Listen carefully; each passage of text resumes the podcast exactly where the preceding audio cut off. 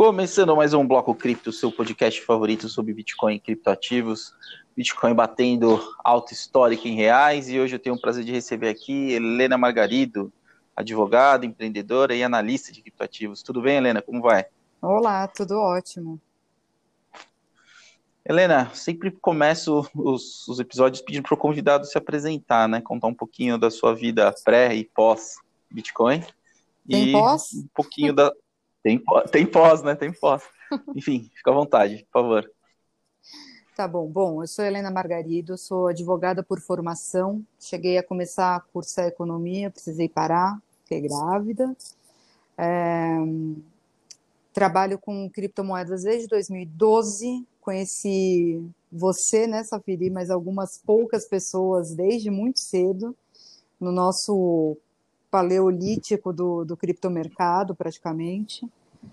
É, enfim, venho trabalhando com isso como entusiasta mesmo na, na pessoa física é, desde essa época, né? Então, palestrei em muitos lugares, palestrei na China, nos Estados Unidos, já fui para a ONU participar de evento relacionado a, a cripto. Desde 2017, eu escrevo para a Inversa Publicações o primeiro relatório de research focado em cripto, é, em criptoativos, e hoje em dia eu estou praticamente full time na, na Inversa com dois relatórios de research é, focados em cripto e mais uma série de coisas acontecendo aí e que estão para sair nos próximos meses. Resumindo bem, é isso. Boa. Helena, vamos lá, direto ao ponto, né? A gente está aí batendo o Bitcoin acima de 70 mil reais, alto, alto histórico, isso significa que basicamente todo mundo que comprou Bitcoin no Brasil em algum momento está no positivo. Uhum. É, mas a gente ainda está muito longe da alta histórica em dólares, né? Na casa dos 20 mil dólares. O que, que você vê de similaridades e de diferenças entre o momento ali do final de 2017, onde a gente chegou no pico histórico anterior, para o que a gente está vivendo agora? Cara, principal principal ponto que eu vejo de diferença é o seguinte: na época que a gente chegou, em 2017, quando o Bitcoin bateu 20 mil dólares, é, o custo para se minerar um Bitcoin estava abaixo de 6 mil, tá? Hoje, se você calcular com a dificuldade, com o custo das máquinas atuais, custo de eletricidade, assim, num cálculo bem conservador, e considerando as máquinas que a Antminer ainda nem soltou, você vai ver que o preço para minerar um Bitcoin novo, com uma máquina nova dessas, tá ali na casa dos 15, entre 15 e 17 mil dólares. Então, assim, em termos de momentum, eu acho que a gente está muito longe ainda do que vai ser a máxima dessa onda de valorização que está começando agora. É, mas espera aí, então, então, por essa conta estimativa, os mineradores estão operando prejuízo? Hoje? Porque o preço está em torno do 13 mil. Os, os, mineradores que vão, vai, vamos supor que você seja um minerador comprando uma máquina nova agora, sim, e com as máquinas antigas também. Acontece que a conta da mineração ela não é tão simples assim, né? E não é pelo fato de você estar operando no prejuízo hoje que você vai deixar de operar por conta do potencial de valorização. A gente ficou de um, meados de agosto até o, até abril, mais ou menos, maio de dois, meados de agosto de 18 até meados de abril, maio de 19, com a mineração operando abaixo do o preço abaixo do custo. Então isso não, uhum. isso não é uma não é nada novo no mercado.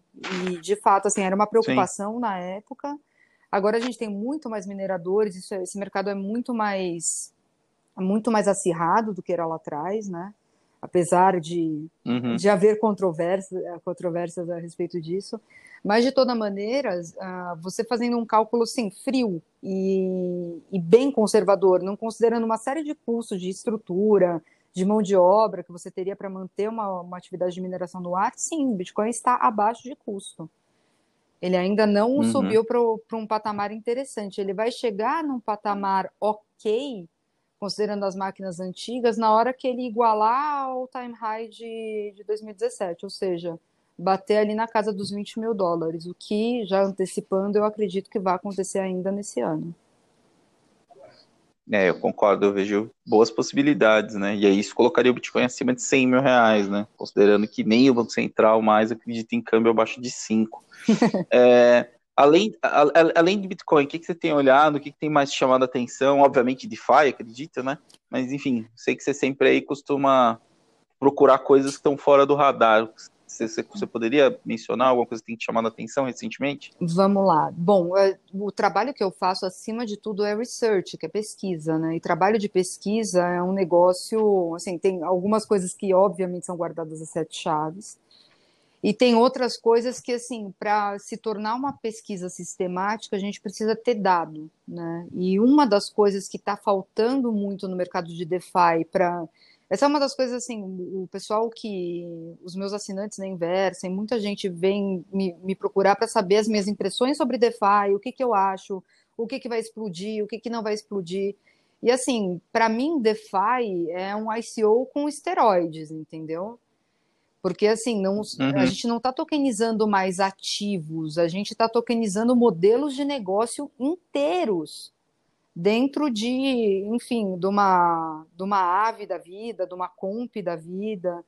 Então, a, o potencial disso é colossal, é colossal. A questão é uhum. é que no meio a gente ainda está naquelas priscas eras onde uma, duas ah, iniciativas porraram né, o preço, e aí você tem um monte de lixo que vem na rebarba, que não serve para absolutamente nada, e do dia para a noite dá 2 mil por cento de valorização, entendeu? Uhum, uhum. Então, assim, eu ainda não tô. Não é, não é que eu não tô bullish com DeFi, eu acho que vai ser um movimento interessantíssimo daqui para frente. É, eu acho que ele vai ficar mais profissional. Ah, da mesma maneira que a gente viu a diferença dos ICOs de 2016 para 2017, tá? Então ele tende a ficar bem mais profissionalizado aí daqui para frente. E o que está me interessando mais não é o DeFi em si, é toda a tecnologia de cripto que está sendo utilizada para se colocar o DeFi de pé, modelo de DeFi de pé. Uhum. E aí, de novo, uhum. assim, é inevitável você não olhar para o Ethereum. Você tem que olhar para o Ethereum. Goste ou não, critique uhum. Vitalik ou não, a fundação, o que quer que seja, é, a, é o criptoprotocolo de smart contracts mais usado, mais adotado, mais aceito, mais difundido. Não adianta. É, e aí a gente tem problemas no Ethereum, por um lado, que estão muito parecidos com os problemas do Bitcoin em 2000 e as discussões do problema do Bitcoin em 2015 e 2016, se você for lembrar, que é o custo de transação, que está muito alto na rede do Ethereum, e as melhorias que estão para sair com o Ethereum 2.0, né? Que era uhum. meio, uhum. vai, mutatis mutandi, é mais ou menos toda aquela discussão do Segwit que a gente super acompanhou na época, aumento do tamanho do bloco, se aumenta, se não aumenta. É, então eu acho que uhum. o Ethereum ele está se preparando para dar um salto que vai pegar muita gente desprevenida, cara. Ó, o Bitcoin, ele, uhum. o Bitcoin hoje a 13 mil dólares, ele está a 7 mil de bater a all-time high, né? Que foi 20, foi na casa dos 20. A máxima do Ethereum foi na casa dos 1.400. Hoje ele está sendo negociado a 415. Então, uhum. como potencial de é... valorização, também, percentualmente, você tem muito mais espaço para o Ethereum do que você tem para o Bitcoin, entendeu? Uhum. Os modelos de precificação do Bitcoin eles já estão aí razoavelmente desenvolvidos, né? A gente tem o Stock Flow, a gente tem alguns outros modelos que foram se desenvolvendo aí nos últimos anos, né? E Ethereum existe uma dificuldade muito grande em precificar, né? Considerando que o estoque total não é como no Bitcoin é definido de forma mais tática, né? A política monetária do Ethereum é não ter uma política monetária. Como é que você vê isso do ponto de vista do desafio de precificação, né? Eu concordo com você, eu vejo muito potencial no Ethereum, sem dúvida é o protocolo mais maduro para receber experimentações como DeFi e outros casos usando smart contracts, mas eu ainda tenho muita dificuldade em precificar o Ether enquanto ativo, enquanto insumo, considerando que apesar de você ter uma demanda crescente e fundamentos cada vez melhores na rede, o fato de não ser escasso me, é o, é o que acaba pegando para mim na hora de atribuir valor e preço. Como é que você enxerga essa questão? Olha, vou dividir tua pergunta em duas partes. A primeira sobre métodos de precificação de Bitcoin. Eu, eu estudei muito todos esses métodos de precificação, já li, assim, li, respeito incrivelmente. Muita gente, inclusive tem alguns brasileiros que já escreveram sobre isso aqui. Tem o, o Bitcoin Destruction Days, você tem é, critérios, tentando colocar métodos de precificação no Bitcoin que honestamente eu não concordo. Eu, eu discordo da, vai, de todos os modelos que eu já vi, que eu já estudei, eu realmente não concordo. Não por conta da precificação do ativo em si, mas a partir do momento que você tem um ativo bom, abaixo de custo, e isso daí não está precificado, você tem um problema. Ninguém está olhando o custo do Bitcoin. Faz três anos que eu falo isso. Cara, o Bitcoin está abaixo de custo, a dificuldade da rede só sobe. Então, o custo para minerar, a dificuldade para minerar é cada vez maior. É uma rede incrivelmente segura e cada vez mais difícil de ser replicada. O valor do Bitcoin está na rede. Aí são, enfim, umas teorias que envolvem segunda lei da termodinâmica, entropia e tudo mais, que, enfim, eu, honestamente, acho que a gente está longe de chegar no modelo de precificar Bitcoin que esteja, que eu consiga concordar minimamente. Então, esse é um ponto. É, e aí, com relação ao Ethereum, eu acho que assim, muito, da mesma maneira que eu acredito que muito que se chegou a algumas conclusões sobre como precificar Bitcoin, não, não concordo com elas, eu acho que no Ethereum é meio tentativa e erro, porque se você for olhar, assim, o, a única coisa que se sabe do tokenomics do, do Ethereum é que os éteres nunca vão deixar de ser emitidos, né? Nunca vai ter, vai deixar de ter novos éteres. Mas dentro de uma escala de tempo, a tendência é a zero.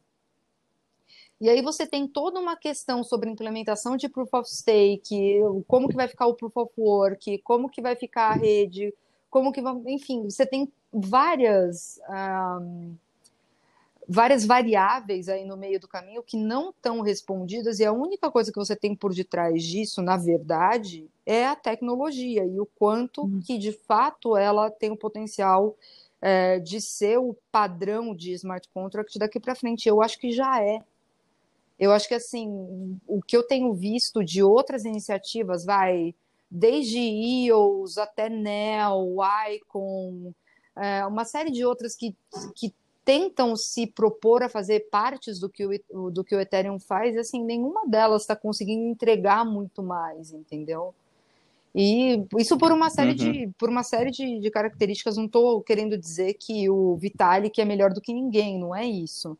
Mas, cara, assim, estão tentando chegar no número 2 do Ethereum, faz, é, é, meio que a discussão de Bitcoin e Litecoin, eles já foram muito mais próximos em termos de preço, entendeu? E aí desapegou do total de 16, 17 para frente. Eu acho que Ethereum, com relação a outras soluções de smart contracts, deve acontecer o mesmo dentro em breve. E eu acho que assim, isso é meio que uhum. com visão de mercado, uma visão meio criptofundamentalista mesmo, de como as coisas estão se organizando, entendeu? Então, uhum. eu acho que assim, a gente, não, a gente não tem métrica, respondendo pragmaticamente a tua pergunta, não, a gente não tem métrica para chegar num, num, valor ou numa questão de valorização do Ethereum, mas eu acredito que, assim como no caso do Bitcoin, é tentativa e erro, cara, não adianta. Uhum. É, vamos falar de um outro tema que eu sei que você acompanha bem de perto, que é regulação, né? É, de tempos em tempos aí a gente tem alguma algum anúncio de algum regulador importante no mundo que acaba tendo um efeito, pelo menos nas expectativas dos participantes do mercado, né? É, como é que você vê isso impactando o mercado de agora em diante e o cenário atual que a gente vê Brasil e mundo? Cara, eu acho o seguinte, a, a lição do ICO, ela foi fraca. Eu não sei qual a tua opinião a respeito, tá? O que, que aconteceu na época dos ICOs, para quem não se lembra? Um monte de gente, empresas, até um monte de picareta, emitindo moeda digital à torta e à direita, usando o protocolo do Ethereum, né, o padrão ERC20, para emitir as próprias criptomoedas, algumas com uma proposta super legal de valor, por exemplo, Chainlink, que foi emitida no ERC20, e outras que assim não tinham o menor propósito de entregar qualquer coisa, captaram milhões de dólares em questão de minutos, né? É, a SEC, que é a CVM americana, totalmente perdida, totalmente perdida, E, assim, depois de um, dois anos que começaram a sair os primeiros julgamentos e deram multa e isso e aquilo, só que tudo já tinha acontecido, valorização, desvalorização, o mercado andou. Eu, honestamente, não vi ninguém reclamando, assim, pesado, querendo processar alguém porque perdeu dinheiro em um ICO. É, e no fim do dia, a impressão que eu tinha é que os reguladores estavam muito mais preocupados com a gente do que a gente mesmo, sabe? E, inclusive com pessoas que perderam dinheiro, que uhum. perderam bastante dinheiro em ICO, a impressão toda que eu tenho é essa. Então, hoje, o que, que eu acho que está acontecendo? DeFi, né? Decentralized Finance. Finanças, mercado financeiro, per se, é um mercado, na grande maioria do mundo, altamente regulado. Eu acho que a gente está chegando num ponto de ter aí implementações bem disruptivas no, no mercado financeiro global, porque todas essas soluções são globais, se você for parar para ver, é, que assim não está preso a nenhuma jurisdição. E aí, se eles vão se adequar ou não, eu acho que até pela mensagem fraca lá da SEC americana e por todos os acontecimentos até então, se eles vão se adequar a alguma regulação ou não, acho que vai ser muito mais um vai um acordo de cavalheiros ali, onde eles decidem submeter o projeto a algum tipo de regulação, do que algo imposto é, pesadamente por algum tipo de, de governo. Vide Bitfinex. Uhum. A Finex ficou operando uhum. de 2014 é. até agora sem nenhuma, sem nem KYC. Nem KYC tinha na, Bit, uhum. na BitMEX. É, a gente está tá nessa transição agora, né? Inclusive a BitMEX, Deribit, enfim, as principais corretoras, principalmente as, principalmente as que operam com alavancagem, né? E estão agora requisitando o cadastro completo dos seus clientes, né?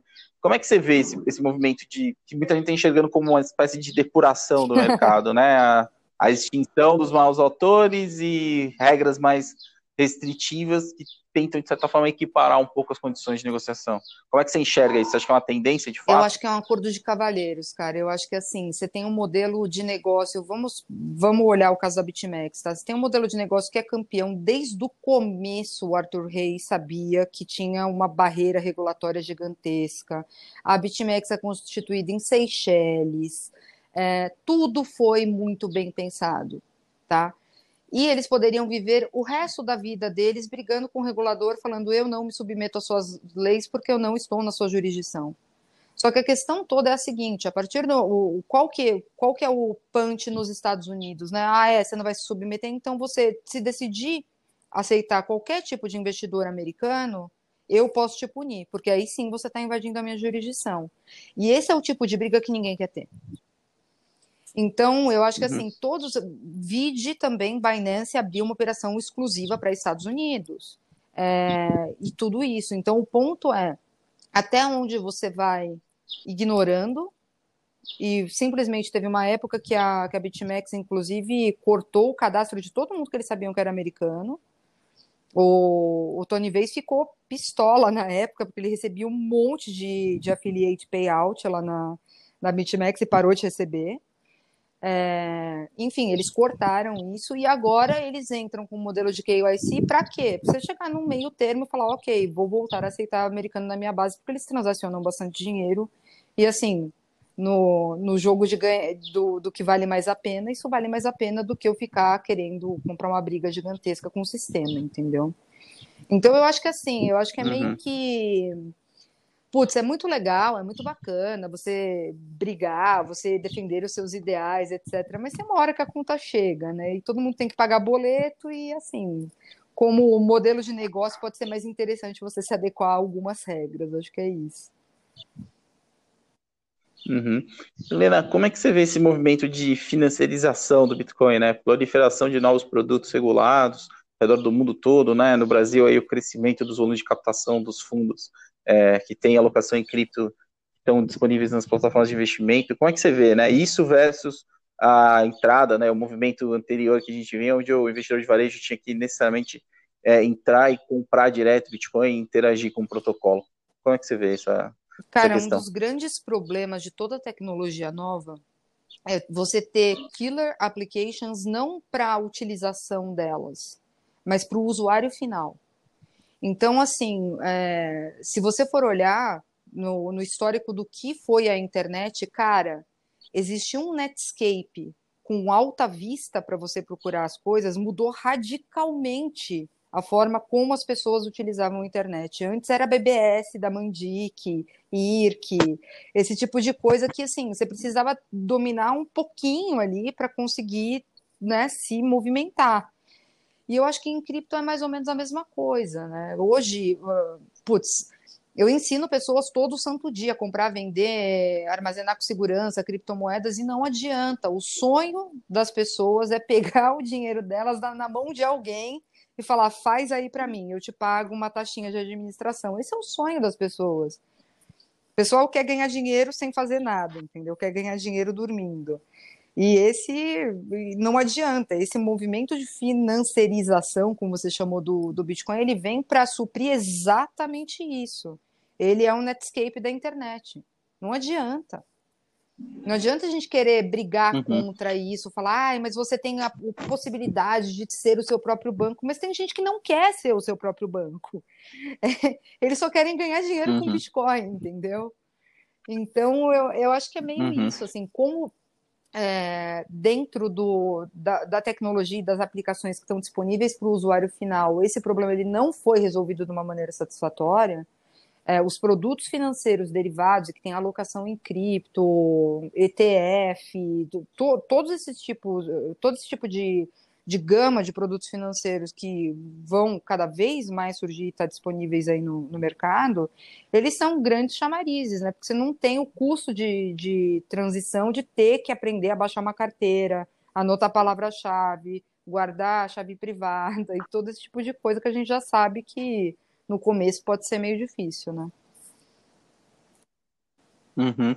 É, pegando esse gancho, né? Acho que o grande anúncio da semana, que muita gente aponta como um dos vetores para essa última perna de alta, foi o anúncio do PayPal, né? Que ele vai estar habilitando a funcionalidade de custódia, compra e venda de Bitcoin e outros criptoativos é, na sua plataforma, a começar pelos Estados Unidos, mas com intenção de escalar isso para outros países. É, uma das críticas é que é um modelo onde o usuário não interage diretamente uhum. com o Bitcoin, né? As pessoas, a princípio, não vão poder sacar os bitcoins adquiridos no PayPal. É, isso, esse, esse, modelo já foi testado no Brasil, né, sob muita expectativa pela XTEX, que era ligada aos controladores da XP, e acho que as limitações do modelo explicam muito do porquê que a operação acabou sendo desligada. Como é que você vê isso? Você acha que isso foi meramente uma escolha de negócios ou foi uma imposição para ter menos dificuldade de escalar esse produto do ponto de vista regulatório? Ah, tenho minhas dúvidas, eu tenho minhas dúvidas. É, a questão toda da, da custódia de cripto, eu acho que é assim, né? O PayPal ele tem, ele é um, um arranjo de pagamento transfronteiriço. O que que significa? Você pode usar PayPal como cartão de crédito, né, para pagar e receber pagamento de qualquer lugar do mundo. Então, a partir do momento que eles decidem colocar cripto na, na, na cestinha de coisas que eles oferecem, é, você imagina esses caras começarem a ter que lidar com KYC e com compliance antes de lavagem de dinheiro de um país para o outro, coisas desse tipo. Pode ser um desafio complicado o suficiente para eles terem optado por começar mais devagar, entendeu?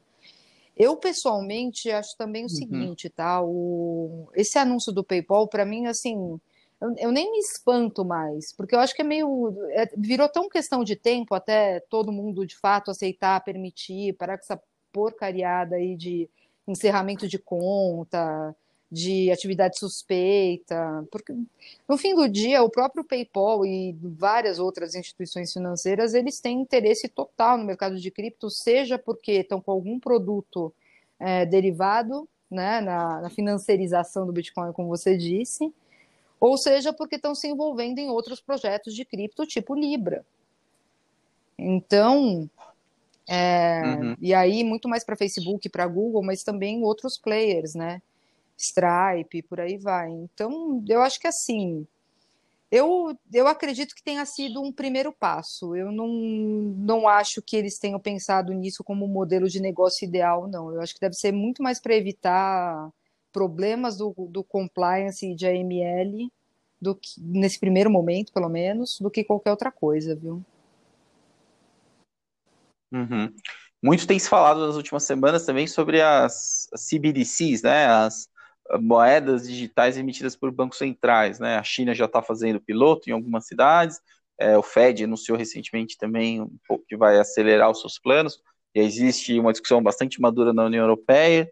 O PIX, podemos dizer que pode ser é, meio que o ato inaugural desse processo no Brasil. Como é que você vê esse movimento? E também a, a grande pergunta, né?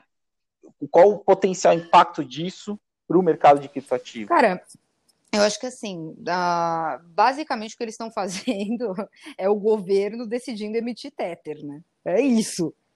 Em vez de deixar na mão de uhum. alguém, o governo uhum. decidiu falar: opa, peraí, gostei da brincadeira, eu mesmo vou fazer minha criptomoeda.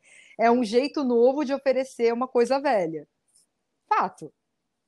Né? Que são as moedas nacionais, que a gente já uhum. tem todo o nosso pool de críticas para políticas macroeconômicas e, enfim. É, por outro lado, eu acho que assim, você utilizar uma tecno... você utilizar este tipo de tecnologia para começar a emitir o seu dinheiro para o mercado de cripto é maravilhoso. O pessoal está com medo, eu acho isso lindo. O maior entrave que a gente tem hoje em dia é converter fiat para cripto e cripto para fiat. E não é de hoje, é de sempre. É a parte mais cara da transação, é a parte onde a pessoa mais se perde, é a parte onde ficam com medo, sabe? E é a parte onde acontece golpe. É, assim, tem uma série de ineficiências no mercado de cripto só nessa ponta. Então, honestamente, assim, um, não confio em governos, óbvio que não, mas eu prefiro o governo emitindo sua própria criptomoeda do que uma empresa tokenizando dólar, real ou qualquer outra moeda fiat, prometendo para mim que o lastro deles é um para um. Enquanto eles estão, obviamente, operando float, que a gente sabe que, que é assim que se ganha dinheiro. Então, se estão operando float, o risco é outro. Né? Ao passo que dentro do, dos governos, eu obviamente não gosto, não concordo, mas a política de, de compulsório ela é clara e ela é pública e divulgada. Então, vai, você gostando ou não, concordando ou não, você sabe o que está sendo feito com o teu dinheiro. Isso, de uma maneira institucionalizada, uhum. por outro lado, também vem coibir uma série de condutas anticoncorrenciais ali que a gente sabe que impactam para caramba o mercado de cripto, né? A partir do momento que você tem uhum. é, real tokenizado de uma maneira institucional via Banco Central, não dá para você querer falar que atividades com criptomoedas são per se suspeitas de qualquer coisa, né? Então eu uhum. acho assim, eu acho que é, é tecnologia aplicada a um produto antigo. O produto continua sendo a mesma porcaria de sempre, né? Mas com uma tecnologia nova que acaba que ajuda assim o mercado de cripto. Eu sou bem otimista com relação a isso. É, eu tenho uma visão parecida com a sua, mas eu, eu, costumo fazer um paralelo que eu vejo que as moedas de Banco Central vão ser o sistema Windows, né? E a gente vai ter em cripto aí um universo muito parecido com o Linux, né? Que acabou derivando no Android e nas implementações de fato utilizadas em massa é, no mercado digital. É, Helena, já está caminhando para o final, é, para presentear aí quem acompanhou o episódio até aqui rapidamente aí, um pouco leitura do cenário macro. Você já comentou aqui que você está bem otimista em relação ao Bitcoin, inclusive vendo a possibilidade dele atingir a alta histórica em dólares ainda esse ano. Conta um pouco para mim sobre a sua perspectiva de curtíssimo prazo e também aí é, a oportunidade para você deixar qualquer recado que você queira para quem acompanha o podcast, por favor. Bom, vamos lá. Curtíssimo prazo, eu acho que, primeiro, o Bitcoin, a gente vai. O primeiro reteste dele é da máxima do ano passado, né? Ali na casa dos 14 mil dólares. Eu acho que isso, no curtíssimo prazo, é o que vai acontecer. Tá, eu acho que entre hoje e amanhã ele vai retestar ali os 12,300, que era uma faixa era na extensão de Fibonacci, dentro de uma outra linha gráfica que eu tinha traçado lá, era uma, uma faixa de preço muito importante que ele passou varado. Eu acho que ele deve retestar ali porque está muito próximo desses 12,700, 12,800 que está hoje. Mas eu acho que deve, não deve vingar, não, deve continuar arrancada até os 14 pelo menos. Isso curtíssimo prazo, tá? É, arrancada de Bitcoin para altcoin é sempre aquele momento, né? Primeiro momento, todo mundo não quer perder o custo de oportunidade, migra para o Bitcoin, ou quem vai entrar, entra no, no Bitcoin. Passo dois, poxa, mas tem outras alternativas aqui. O que será que pode valorizar mais do que o Bitcoin? Aí começa a espalhada de onda verde para outras altcoins. Terceiro, poxa, mas dentro dessas daqui, olha, isso daqui está com potencial a médio prazo, a longo prazo. E aí a gente começa a ter movimentos de arrancada um pouco melhores e mais expressivos em, em algumas altcoins. Acho que tem muita altcoin subvalorizada. Incrivelmente subvalorizada. O, o, assim, não vou nem entrar no, no, no mérito se Ethereum é uma altcoin ou não, tá? Porque tá tendo uma treta gigantesca aí nos últimos dias sobre isso. É, mas Ethereum é um que está incrivelmente depreciado, perto da valorização do Bitcoin, não deveria estar tá tão baixo o preço do Ethereum, mas tem outras que estão assim em zona de acumulação. Tem, tem altcoin que está em zona de acumulação faz um ano, só esperando o gancho certo para explodir. E eu acho que a gente vai começar a, a, ter essa retomada de algumas altcoins antes mesmo de falar de DeFi, antes mesmo de falar de, de qualquer outra coisa. Tá? Eu acho que tudo que puder servir como infraestrutura para a implantação de modelos de DeFi tendem a arrancar mais rápido.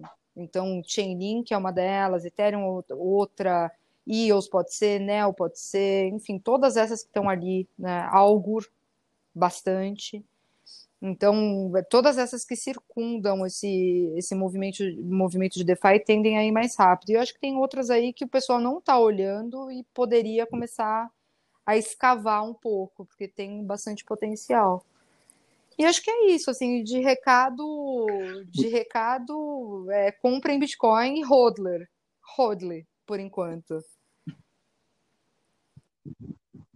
Muito bom. Obrigado, Helena. Gosto de falar com você porque você não fica em cima do muro, sempre aprendendo e tirando bons insights. É, semana que vem a gente volta com mais um Bloco Cripto. Tchau.